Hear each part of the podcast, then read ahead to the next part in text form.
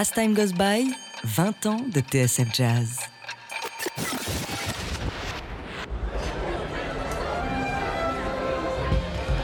TSF Jazz, 18h-19h, les lundis du Duc. Laurent Sapir, Sébastien Vidal. Allez, la première fois que j'ai vraiment entendu parler de lui, c'était à Montréal durant une très longue interview de Charles Lloyd. J'étais encore trop jeune et pourtant bien déjà à TSF pour vraiment l'avoir euh, connu, vu ou même fréquenté. Et ce qui était marquant, eh bien, c'était la tendresse et l'admiration qu'il y avait dans les yeux du saxophoniste, racontant comment il avait débarqué un jour dans sa maison de Big pour le forcer à reprendre le saxophone et à jouer à nouveau. Puis euh, c'est Francis Dreyfus qui m'a raconté un autre Petrucciani, pas vraiment le même et pas tout à fait différent, comme si Michel Petrucciani avait eu ce don rare, vous savez, qui existe chez certaines personnes de créer des relations absolument privilégiées et parfaitement uniques avec chacun des gens qu'il rencontrait. Nous lui avons ensuite rendu hommage en demandant à ceux qui l'avaient aimé de lui écrire une lettre et cette sensation persista et se renforça. Nous voilà 20 ans plus tard, la musique de Michel Petrucciani reste puissamment inscrite dans l'histoire du jazz, sa force mélodique est intacte, sa trace reste absolument indélébile, mais comment ATSF lui rendre hommage et vous raconter qui il était? Eh bien, à l'occasion du 20e anniversaire de la disparition de Michel Petrucciani, nous avons choisi dans une émission un peu spéciale de vous raconter Michel Petrucciani à travers des yeux de ses fils, Alexandre Petrucciani ainsi que Rachid Roper, le premier fils de sa deuxième compagne, Marie-Laure, qu'il considérait aussi comme son enfant au même titre qu'Alexandre. Alexandre et Rachid ont entamé le tournage d'un documentaire sur leur père, ils ont commencé hier, ça s'appelle Hidden Joy, A Fragile Journey. Enfin, euh, bah, il semble impossible euh, de raconter Michel Petrucciani sans le parrain d'Alexandre, l'ami de toujours, Aldo Romano, euh, qui est également avec nous dans cette émission. Bref, bonsoir, bonne année 2019, vous êtes sur TSF Jazz et ce sont les lundis du Duc.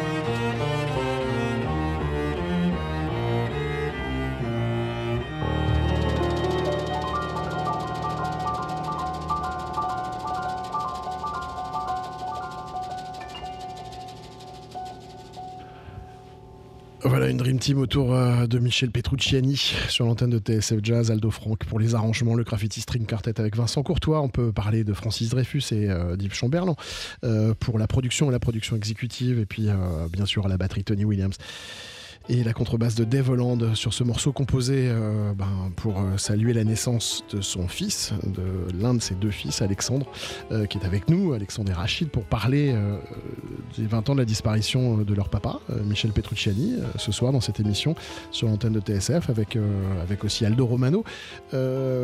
Rachid, Alexandre, c'est une question qui est, qui, est, qui est simple et en même temps très vaste. Quelle sorte de père il était, Michel Petrucciani? Un père exceptionnel. Bah, déjà, bon, bonsoir à tous. Euh, un père exceptionnel. Euh,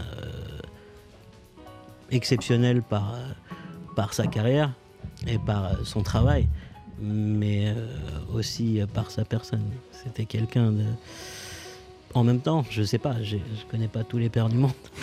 je peux pas vraiment vous dire, mais pour moi, c'était un père exceptionnel, aimant, présent, à l'écoute. Euh, et euh, quelqu'un spécialement pour moi, je pense, qui pouvait me comprendre dans ma différence aussi, quand même, parce que on avait ce Vous aviez ça en euh, commun Voilà, on avait ce lien en commun, donc c'est sûr que c'était quelque chose pour, pour moi, pour lui aussi, je pense, au final, parce que comme ça, il était moins seul dans cette situation. mais voilà, ouais, clairement exceptionnel. J'ai rien à redire. Écoute, je pense que sa relation euh, avec moi était euh, extrêmement euh, représentative de sa personnalité. pour remettre les choses, je suis le fils de Marie-Laure et je suis né d'un père différent. Marie-Laure, la, mère d'Alexandre. Et, et, il m'a connu quand j'avais un an. Donc la personne que j'appelle papa, la personne qui m'appelait son fils, on n'avait pas de lien génétique, mais il m'a tout de suite considéré comme son fils. C'était une personne qui était extrêmement aimante, euh, extrêmement attachante. Et euh, il m'a élevé. Il m'a transmis énormément d'amour. Et pour moi, ça a été avant tout un père inspirant. Un père d'exemple, un père qui aujourd'hui, euh, tous les jours, quand les choses vont pas toujours très bien, euh, quand on a des petits bobos de la vie, eh ben, c'est de continuer de vivre malgré tout et, que euh, quelles que soient les épreuves, quelles que soient euh, les douleurs, il y a toujours des, choses absolument magnifiques à vivre. Mmh. Vous n'avez pas fait de musique Pas fait de musique, non. Vous avez fait des études d'agriculture, c'est ça? Alors là, oui. J'ai eu un parcours euh, quelque peu. Euh, Mon frère, il sait tout faire. Développement durable, c'est ça? Exactement. Il a fait du C'est marrant quand on, quand on travaillait sur cette émission avec, euh, avec Laurent, le truc m'a pas hyper surpris en fait, bizarrement. alors que je vous connais pas et je, et je connaissais pas du tout hmm. Michel Petrucciani. Enfin, je ne connais que le personnage public, mais, mais le fait que vous ayez un parcours comme ça hors norme, en fait, hmm. n'est pas hyper surprenant. C'est créatif. Mais en plus d'avoir la chance d'avoir eu un père exceptionnel, j'ai la chance d'avoir une mère exceptionnelle. Et mmh. euh, elle a toujours aussi vécu d'aventures et à un moment donné, elle s'est retrouvée à travailler pour une organisation qui s'appelle Ecology Action en Californie et avec une personne qui s'appelle John Javens qui travaille dans l'agriculture durable et je suis allé la visiter et c'est un discours euh, qui m'a tout de suite euh, accroché. C'est un discours de responsabilité environnementale, c'est un discours de,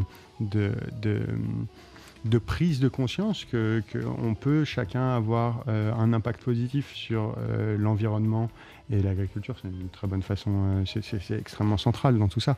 Donc oui, je me suis retrouvé à faire de l'agriculture après avoir fait des études de business et aujourd'hui, du coup, produire un film.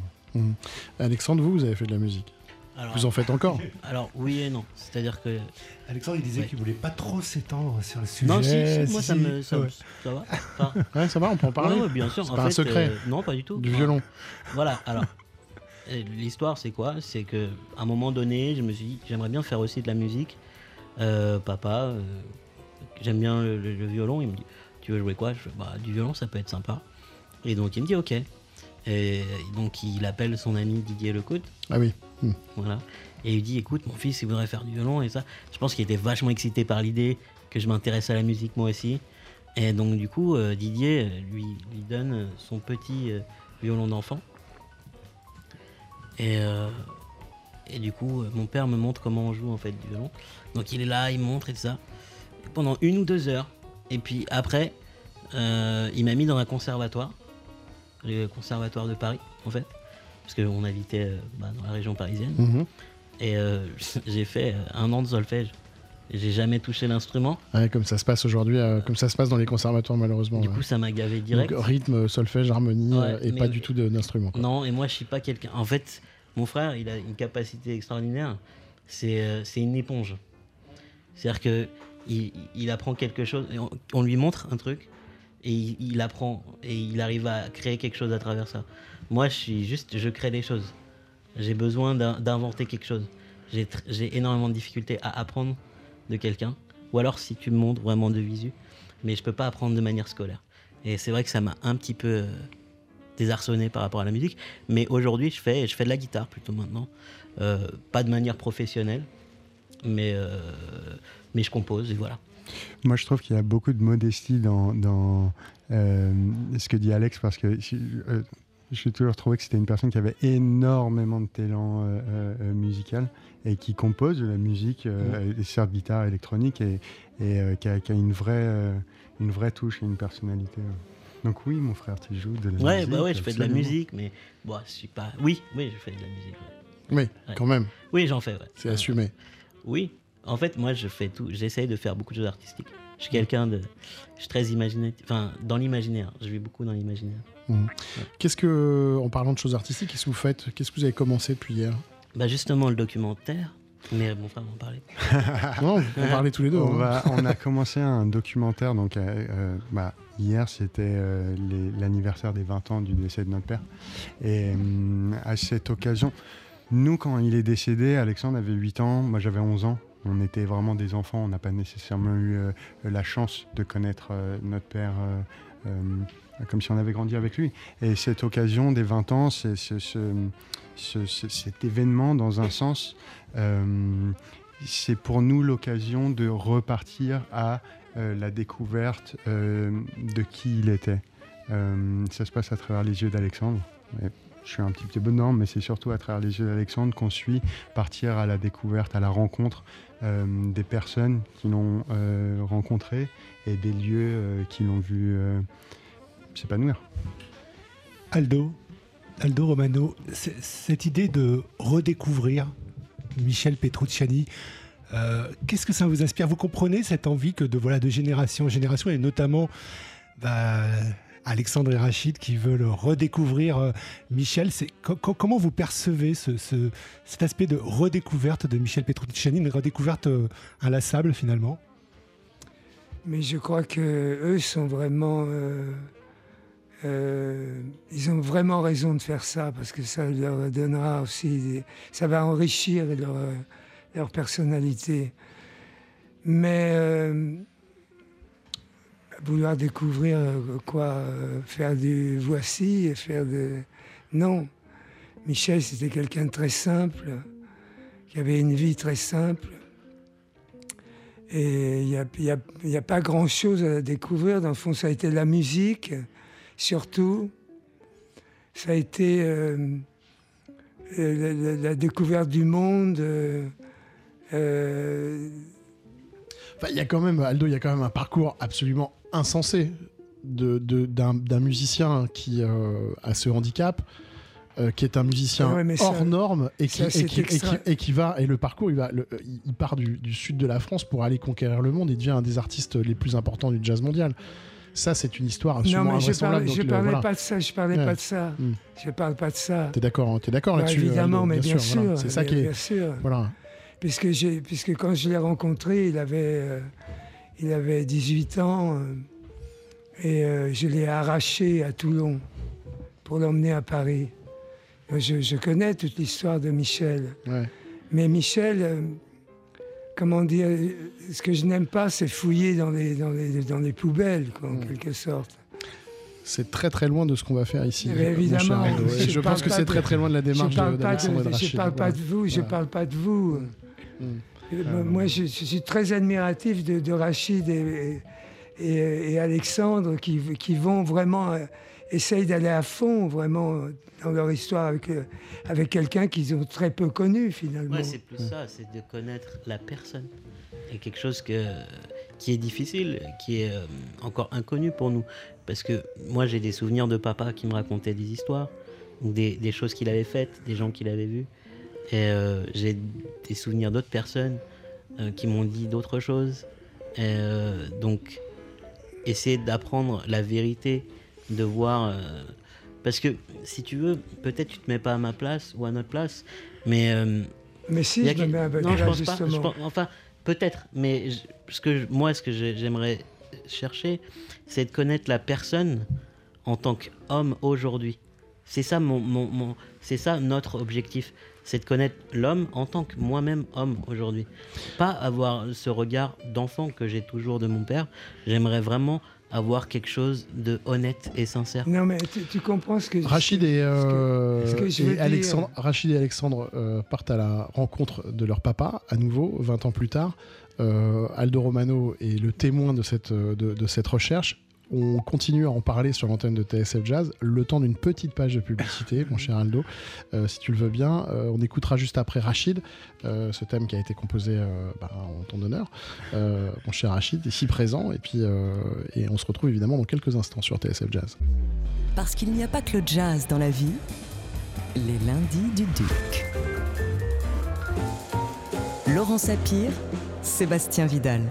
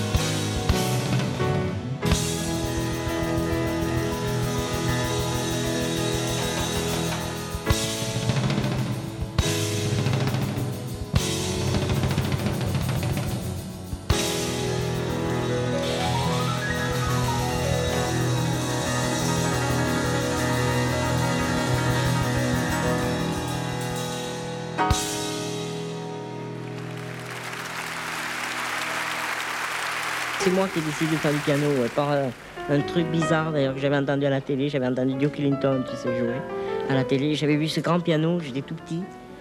Et avec ce grand orchestre qui était derrière et tout, ça m'avait vraiment impressionné de voir que ce piano, il, était.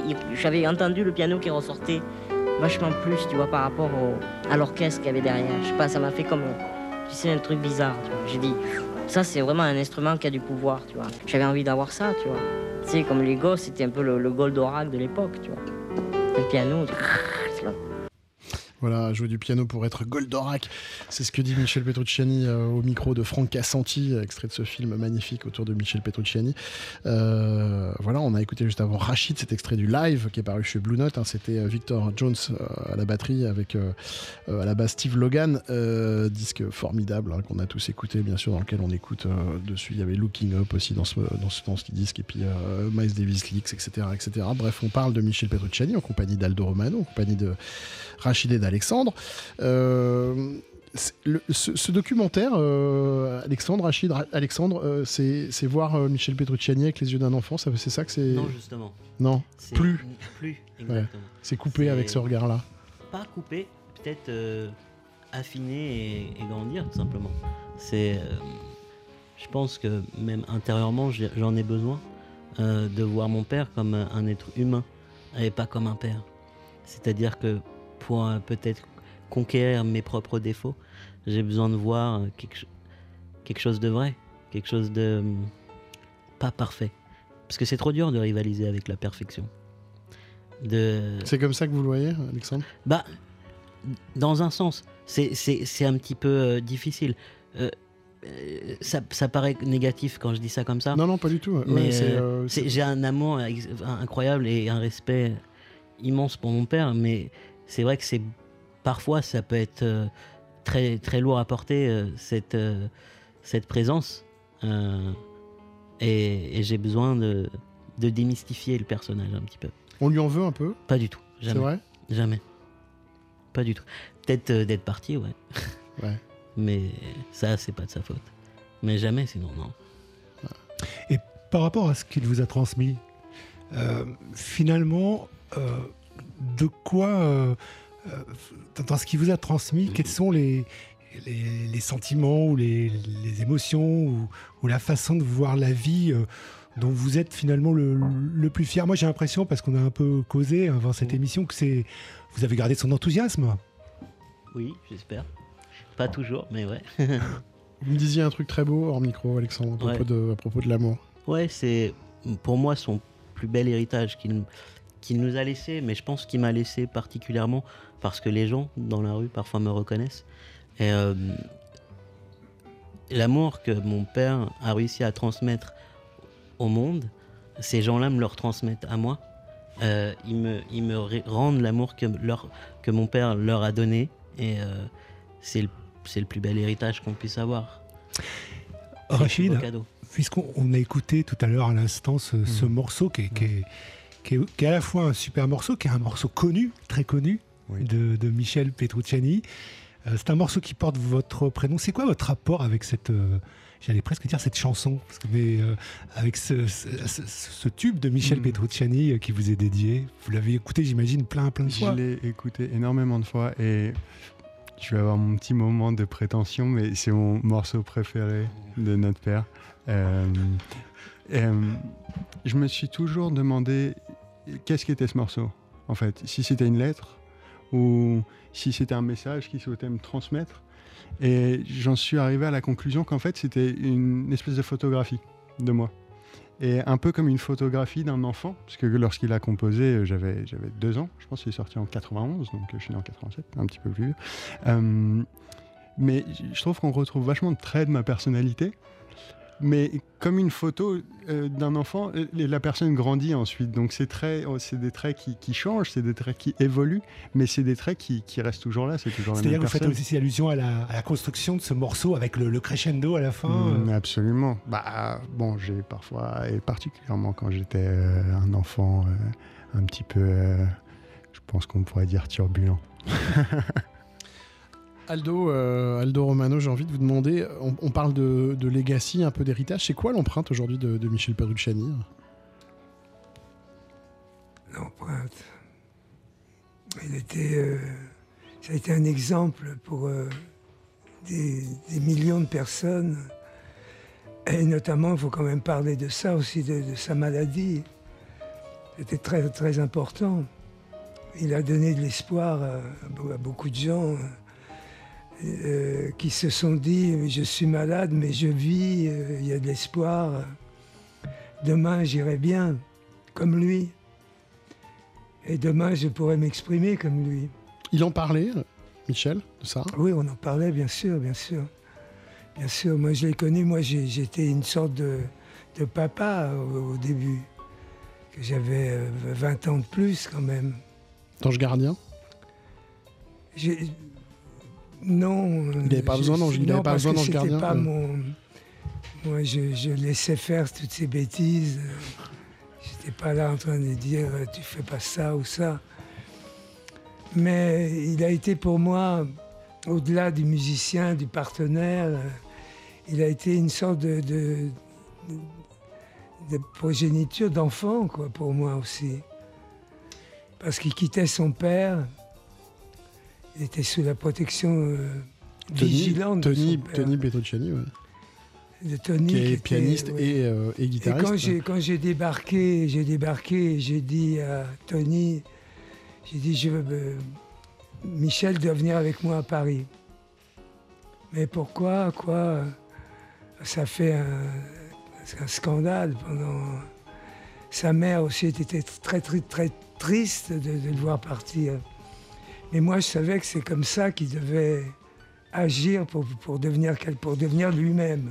Après, c'est compréhensible qu'un enfant qui est atteint d'un handicap comme ça, on, on- on le surcouvre, on le, on le surprotège. Et peut-être qu'ils n'avaient jamais imaginé, même si euh, Michel était, je pense, quand tu l'as rencontré, talentueux, euh, son talent dégagé de partout, euh, ils n'avaient peut-être pas imaginé que Michel puisse avoir la carrière qu'il Oui, qu'il oui, avait. oui, évidemment. Et puis comment, aurait, Mais moi, comment je- on aurait pu imaginer ça Mais enfin, moi, je savais. Hmm. Je savais immédiatement. ah ouais. Dès les premières notes que j'ai que j'ai entendues de lui dans, dans le studio, parce qu'avant, on, on nous avait présenté et il m'a dit Est-ce que tu veux venir jouer euh, telle date euh, dans tel studio?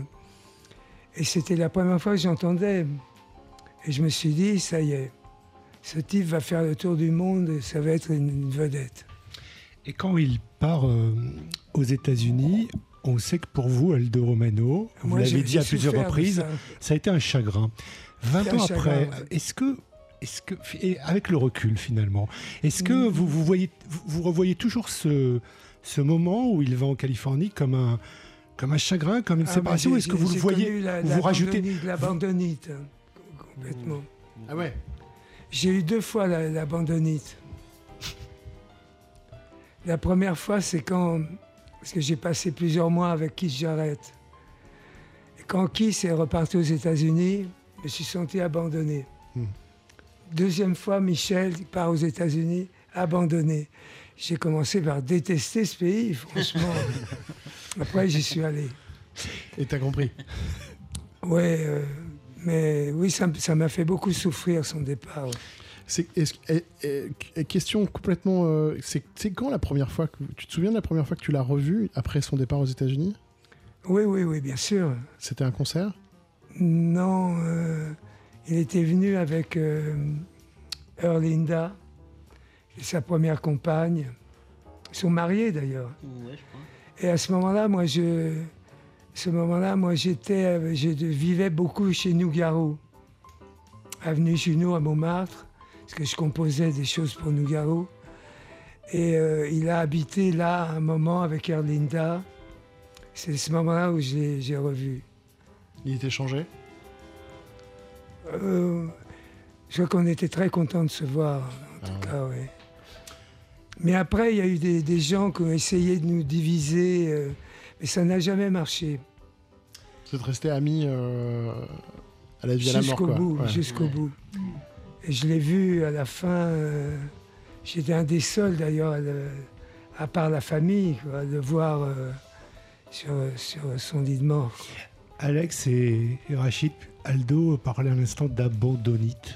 Est-ce que, euh, enfin, la séparation, le fait que, c'est, que Michel, c'est quelqu'un qui vit à droite et à gauche, qui vit pas mal aux États-Unis.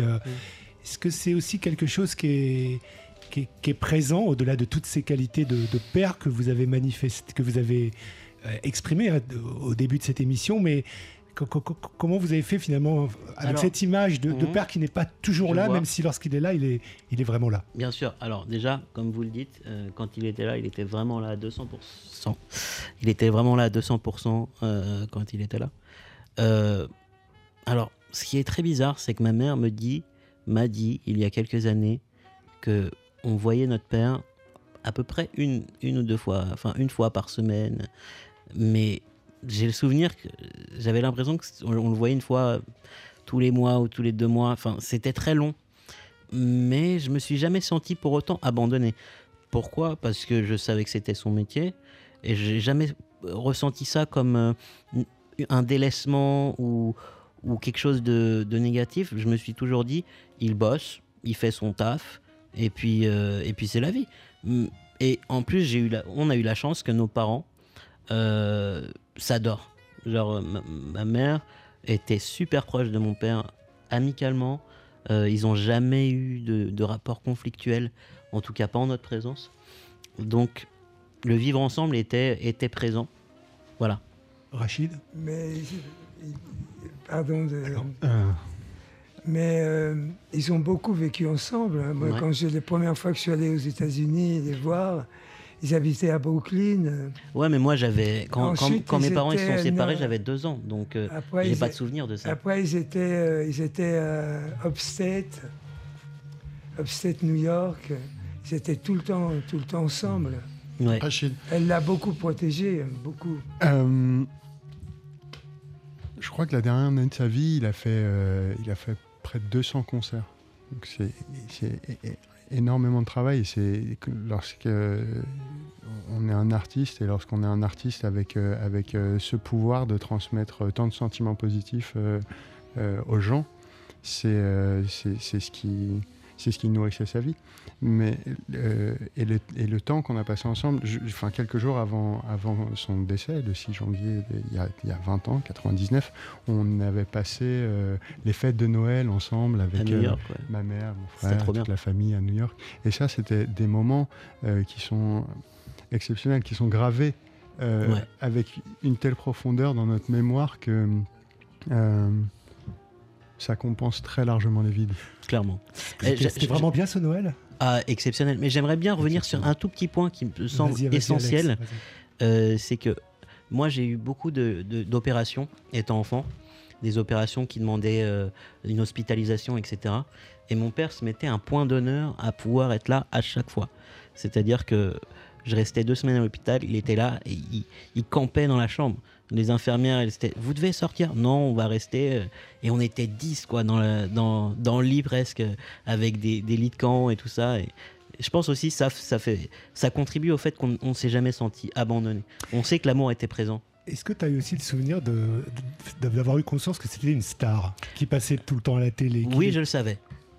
Je le savais, mais j'en avais pas tout à l'heure, conscience. euh, il faisait son boulot, j'ai l'impression Ouais. que ça intègre ça aussi. Bah oui, mais c'est ça. Il passait à la télé Ouais, quand, quand mais on a 8 ans, 7 ans, 8 ans, 9 ans. bah tu t'en rends pas. En fait, c'est que tu sais que ton père est une star, mais tu vois pas le. f- Tu ne comprends pas ce que ça implique. Euh, C'est-à-dire que hum, ça avait rien d'exceptionnel. Hum, Mais je le savais que c'était une star. Mais pour moi, c'était normal. Pss, J'étais trop jeune pour avoir le- la conscience de ce que ça, ça implique.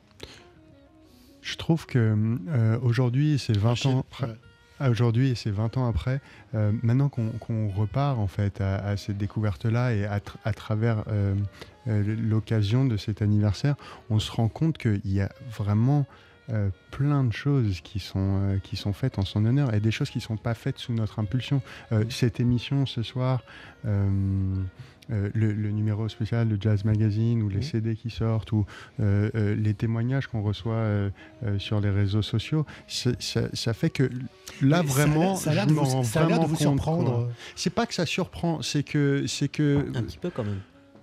Un petit peu quand même. Hmm. Honnêtement, ça surprend un petit peu. C'est. c'est- Je sais pas. Ah, continue, je continue. Je voudrais dire une chose, c'est qu'il a été quand même surexploité à la fin. On l'a foutu Ouais. au boulot vraiment d'une manière Mmh, un peu mmh, mmh. éhontée. Mais comme beaucoup d'artistes. Il a, il a travaillé et il m'a dit, euh, quel- un an avant, il m'a dit Aldo, l'année prochaine, je mourrai. Ah bon, il t'avait dit ça? Il était épuisé. Mm. Épuisé. En même temps, il était habité d'un sentiment d'urgence. Aldo, vous l'avez vu. il- il a- Oui, mais il- s'il serait reposé, bien sûr, s'il s'était reposé un peu, je pense qu'il aurait un peu plus. euh. On peut pas savoir. Mais Je préfère pas y penser. Évidemment. on peut sûr, pas savoir, mais quelque chose, Non, mais moi, je préfère penser qu'il. Ouais. Voilà. quelque chose qui a été dit, c'est que euh, ce- le- sa musique, elle a été, euh, elle a été nourrie euh, de la vie qui dévorait. Et elle, elle- elle- elle porte cette énergie, cette vitalité, cette, euh, cet euh, empressement presque. Euh, De l'extérieur, il se semble, il difficile de ne pas considérer la musique de Michel Petrucciani. Et là, je me permets de, de, de- de donner un point de vue, hein, sans euh, imaginer cette urgence. C'est-à-dire que j'imagine pas cette, la musique de Michel Petrucciani euh, exister sans, cette notion d'urgence à la fois humaine et à la fois euh, créative. Je veux dire, la façon dont Charles Lloyd raconte euh, sa rencontre avec lui, de voir arriver ce pianiste, ce musicien avec son handicap dans son salon comme ça, il y a une espèce de truc d'urgence à rencontrer Charles Lloyd qui est absolument dingue, qu'il est quand même parti euh, rencontrer. Il faut voir en plus ce que c'est Big Sur, c'est-à-dire que c'est un paysage où il y a rien. Enfin, je veux dire, C'est quand même très beau. c'est très très beau, mais il y a, il, il y a c'est pas, c'est pas une, c'est pas une ville. On va pas taper à une porte, euh, on va pas demander au postier où c'est. C'est un- ah, c'est une région euh, complètement euh, sauvage de, sauvage, parcs ouais. très très belles au bord de la mer. Mais et donc Michel Petrucciani avec son- avec son handicap est parti là-bas. Et il y a quand même une notion de méga urgence de faire des choses. Et dans cette urgence-là, il y a le fait qu'on arrive à les faire en fait ces choses-là, qui, qui sont en principe inatteignables. Mais il était, il était pas. C'était une surprise pour lui, ça. Parce qu'il est parti en vacances avec sa fiancée, qui était de là-bas, Erlinda. Et alors, euh, c'est- c'est un percu- per- percussionniste, comment il s'appelait déjà Tu te souviens? Tox Droit. Tox, Et voilà. qui lui a présenté Charles Lloyd. Et Charles Lloyd, qui était en, en- en carafe, en panne Il avait depuis des complètement années. arrêté en panne Il avait d'inspiration. arrêté euh, complètement. Il a entendu Michel et alors je, je pense qu'il y avait non seulement il a eu le choc musical, mais il a eu aussi un calcul chez lui. Mm. Et réciproquement de la part de Michel, c'est-à-dire que je pense que Non, non, il, a, Michel il a un était- peu, il a non, eu, non. il a un peu, il a rêvé sa vie et il a eu une vie un peu très les- romanesque. Des États-Unis, oui, mais pas pas Lloyd, pas Lloyd. Euh, Michel n'a jamais calculé. Pour revenir à ce que tu disais, euh, en effet, ce sentiment d'urgence est indissociable de, sa musique. Et ce que je retiens de, l'artiste Michel Petrucciani, c'est à quel point toute sa personnalité s'exprimait avec une telle clarté et une telle euh, euh, force dans sa musique. Et c'est ce qu'on essaye aussi de, de- de faire dans ce film documentaire, c'est partir à la découverte de qui était l'homme, de qui était sa réelle personnalité. Et, et, et je suis pas d'accord avec euh, Aldo quand il dit qu'il était simple. Je pense que c'était une personne très complexe. Et, euh, et justement, comprendre ça à travers ce film, c'est aussi comprendre le message qu'il nous continue de nous transmettre aujourd'hui à travers ses compositions. On va marquer une dernière pause euh, sur l'antenne de TSF Jazz dans cette émission autour euh, des 20 ans de la disparition de Michel Petrucciani avec ses enfants et Aldo Romano. On écoute juste après Brazilian, Brazilian Like, je vais y arriver, en véritable tube sur l'antenne de TSF Jazz. Parce qu'il n'y a pas que le jazz dans la vie, les lundis du Duc. Laurent Sapir, Sébastien Vidal.